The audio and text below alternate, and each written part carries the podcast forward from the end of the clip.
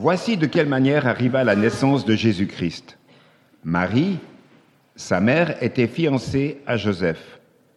Or, avant qu'ils aient habité ensemble, elle se trouva enceinte par l'action du Saint-Esprit.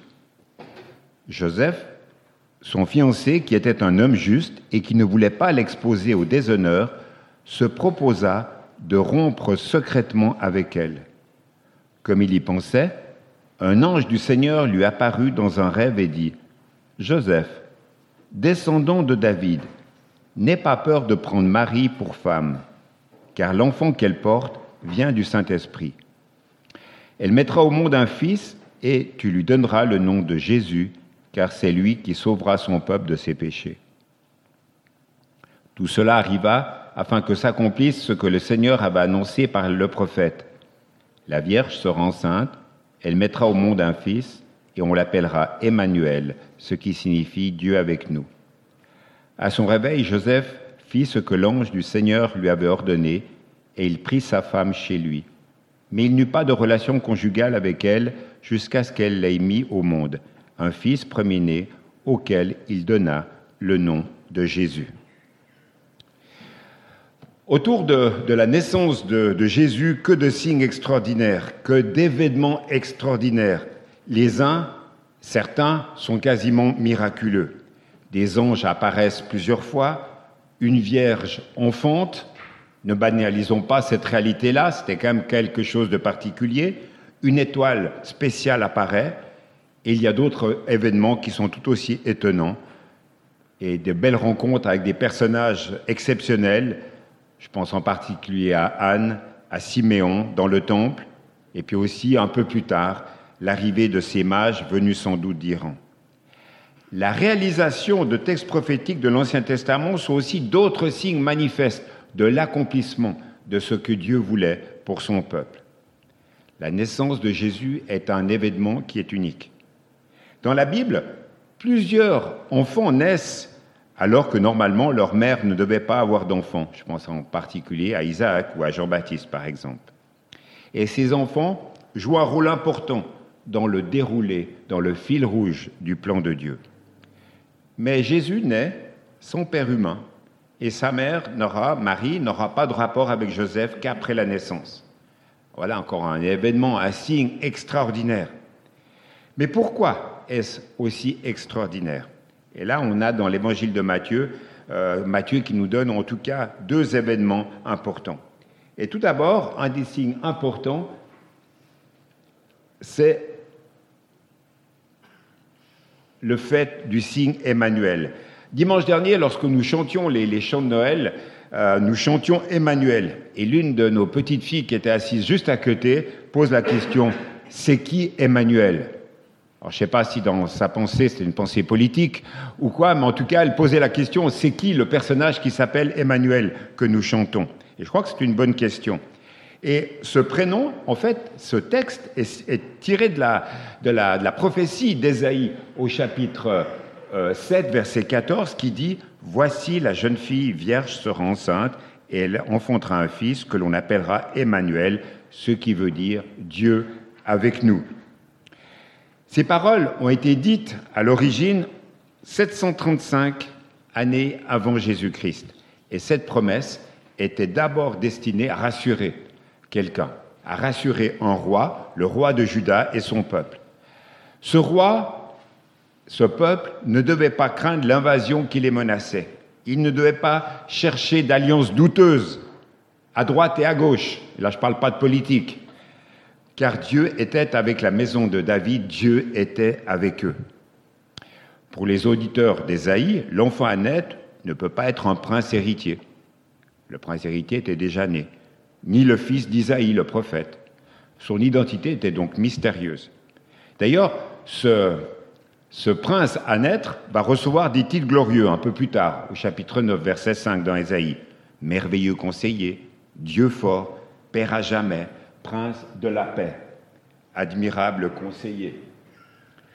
La date de sa naissance n'est pas précisée non plus dans cette prophétie, mais la certitude de sa venue doit être un signe pour les contemporains du prophète. Dieu est là, Dieu est avec nous, pas besoin de paniquer, pas besoin pour sauver sa peau de se compromettre. avec des dieux païens. Dieu est avec nous, Dieu est avec vous. Finalement, on devrait pouvoir s'approprier cette promesse et faire euh, et pouvoir dire la même chose. Si Dieu est pour nous, finalement, qui sera contre nous? Ça c'est Paul qui va le dire bien des années plus tard. Ce que Dieu a promis à des gens comme vous et moi, 735 années avant Jésus-Christ, il nous le redit encore à nous aujourd'hui. Gardons notre calme, gardons le cap, faisons confiance à Dieu. Pour nous, c'est encore plus fort que pour eux, parce que pour nous, la naissance de Jésus a déjà eu lieu, avec tout ce que ça représente. Encore une fois, ce n'est pas seulement le petit bébé euh, au fond de sa mangeoire que nous adorons. Ce bébé va grandir, ce bébé va guérir, ce, ce bébé va mourir, il va ressusciter. Et même sa mort aura un sens, puisque comme le texte nous le dit, il va mourir pour sauver son peuple de ses péchés. Alors oui, voilà une preuve éclatante qu'est la naissance de Jésus. Dieu est avec nous.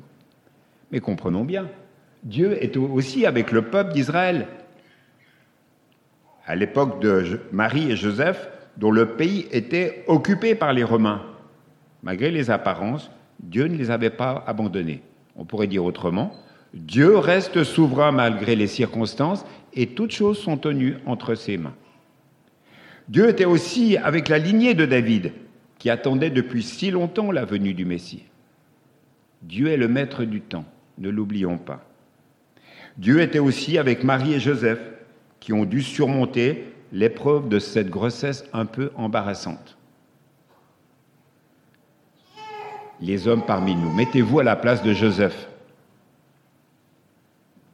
Quelle histoire Mettez-vous, les mesdames, à la place de Marie. Quelle histoire Ne banalisons pas cette réalité-là. Il y a une réalité miraculeuse où Dieu est souverain, toutes choses sont entre ses mains, mais là, il agit d'une manière particulière. Et puis, Dieu est avec l'humanité. Il est avec des bergers sans instruction, sans considération sociale, on l'a déjà dit, sans argent. Dieu est avec l'humanité aussi, et dans ce texte, il est dit un peu plus tard, gloire à Dieu au plus haut des cieux et paix sur la terre aux hommes qu'il aime. Mais est-ce que finalement, cette dernière réalité-là, est-ce qu'elle n'est pas un peu choquante? C'est important de se le rappeler en ce jour de Noël. Dieu aime les humains. Dieu est avec eux. Dieu veut leur bien. Dieu veut leur paix. Vous me direz, bon, ok, d'accord pour des gens bien comme nous. D'ailleurs, on est là à l'église, c'est qu'on est des gens bien. Mais en fait, Dieu aime l'humanité. Et vous savez, hier soir à 23h30, j'y pensais très fortement. Nos voisins, deux étages en dessous, faisaient la fête. Et à un moment donné, ils faisaient tellement de bruit qu'il a fallu que je descende. Il y avait déjà quand même un certain nombre d'heures d'alcool. Je sonne et je dis, excusez-moi, on habite deux étages en dessus, euh, on ne peut pas dormir, quoi. C'est impossible, vous faites trop de bruit. Et là, j'entends derrière, mais on a le droit de faire la fête, c'est Noël. Je me disais intérieurement, Seigneur, donne-moi ta paix, j'en ai besoin. Et je repensais à ce que j'allais vous dire ce matin. Dieu aime l'humanité. Dieu aime ces personnes-là qui fêtaient à leur manière la réalité de Noël. Mais des fois, on a vraiment besoin d'être aidé, d'être équipé par Dieu quand il y a des réalités de non-vie euh, non sociale avec euh, simplement nos voisins. Mais effectivement, on a l'impression que Dieu ne peut pas aimer ceux qui nous empoisonnent la vie. Dieu ne peut pas aimer les dictateurs. Regardez l'actualité politique. Dieu ne peut pas aimer les corrompus. Dieu ne peut pas aimer les trafiquants de drogue, les trafiquants d'êtres humains. Dieu ne peut pas aimer, euh, euh, je pense à, ce drame qui a eu lieu à, à Vaux-en-Velin, avec euh, cet immeuble qui a brûlé, avec ces familles décimées. Dieu ne peut pas aimer les massacreurs à grande échelle, pas pour ceux qui veulent du mal. J'ai de la peine avec ces gens-là. Et Dieu, finalement, je me dis, mais il devrait les détester aussi. Pourtant, Jésus est né dans un pays occupé par des Romains. Et l'aspiration numéro une qu'avaient les Juifs, pratiquant ceux qui allaient à la synagogue, c'est que Dieu les débarrasse de l'occupant romain. C'était ça leur préoccupation première. Et eux, un Messie, c'était un Messie militaire qui allait les débarrasser de cela. Mais ce n'était pas un Messie comme ça qui est arrivé. Et je crois qu'il faut qu'on se le rappelle.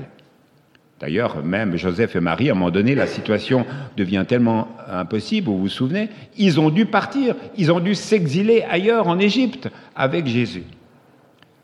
La simple naissance de Jésus dit que l'amour de Dieu est pour tous. Et cet enfant, une fois qu'il va devenir adulte, qu'est-ce qu'il va enseigner? Aimez vos ennemis, priez pour ceux qui vous persécutent, faites-leur du bien. Ce que vous voudriez que les autres fassent pour vous, faites-le de même pour eux, car c'est là toute la loi et les prophètes. Voilà ce que nous disent les évangiles.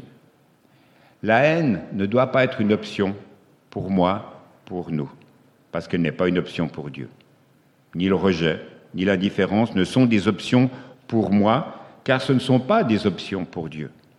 Dieu, Dieu vient auprès des humains avec amour. Emmanuel est donc un signe qui nous met en confiance et qui nous pousse, nous aussi, à des actes d'amour, comme Jésus lui-même les a réalisés pour ceux et celles qui l'entouraient. Nous réalisons aussi qu'Emmanuel, Dieu avec nous, ce nom qu'a reçu Jésus, doit nous encourager face à toutes les interrogations d'avenir. Et là, on reprend la réalité de notre actualité 2022, face au dérèglement climatique, face aux guerres, face à l'inflation, et puis face à toutes les réalités de sujets qui nous sont personnels, Dieu est avec nous, Dieu veut nous accompagner dans ces réalités-là. Et n'oublions pas que Dieu avec nous, ce n'est pas seulement Jésus qui fait route avec nous, mais Jésus qui est en nous par son esprit. Et en ce matin de Noël, nous voulons nous, rappeler cette parole que Jésus a dit tout à la fin de sa vie, dans Jean au chapitre 14, verset 27, C'est la paix que je vous laisse c'est ma paix que je vous donne. Je ne vous la donne pas à la manière du monde. Ne soyez pas troublés, ne soyez pas effrayés. En disant cela à ses disciples, Jésus les rejoint dans leurs préoccupations individuelles. Il se posait toutes sortes de questions d'avenir. L'avenir, demain, appartient à Dieu aussi. Il est éternel. Et je crois que c'est important de se le rappeler en ce jour de Noël avec cette promesse qui nous est donnée, cette parole de l'Évangile dans ce testament de Jésus, eh bien, il y a un défi qui nous est adressé. Exerçons notre foi. Disons à Jésus Emmanuel, Dieu avec nous, Seigneur, je te fais confiance. Tu tiens mon avenir entre tes mains et un acte de foi. On peut savoir toute la réalité de ces promesses, on peut savoir que Dieu est avec nous, mais que ça reste là et que ça ne descende pas dans notre cœur et que ça ne descende pas et ça ne se concrétise pas surtout dans des actes de confiance et de foi à l'égard de Dieu. Je conclus. On est venu ce matin pour rendre à Jésus notre hommage rendre un culte à Jésus, venir dans une église un jour de Noël, c'est ça l'objectif, c'est rendre un culte à Jésus pour ce qu'il est. Alors, est-il pour nous Jésus, Emmanuel, Dieu avec nous? Avons-nous rejoint les bergers, les mages, quelques mois plus tard, et humblement, sommes-nous prêts à nous abaisser en disant, Seigneur, je te fais confiance Vous savez, on peut avoir des peurs, on peut avoir des doutes, on peut avoir des questions. Tout ça, ça fait partie de la réalité de la vie du chrétien. Ce n'est pas parce qu'on est chrétien qu'on n'a pas le droit d'avoir tout cela. Mais avec cela, on peut les prendre et on peut les déposer auprès de Jésus et lui dire, je sais que tu es venu pour m'apaiser, je sais que tu es venu pour, euh, pour prendre la réalité de cela, mais je sais surtout que tu es venu pour me sauver de la réalité de mon péché et les craintes, les peurs, les doutes sont des conséquences de la réalité du péché dans l'humanité. Il ne faut pas l'oublier non plus. Emmanuel, Jésus, Dieu sauve. Alors on peut dire tous ensemble, gloire à Dieu au plus haut des cieux et paix sur la terre aux hommes qu'il aime. Je vous invite à la prière pour redire ensemble notre confiance à l'égard du Seigneur.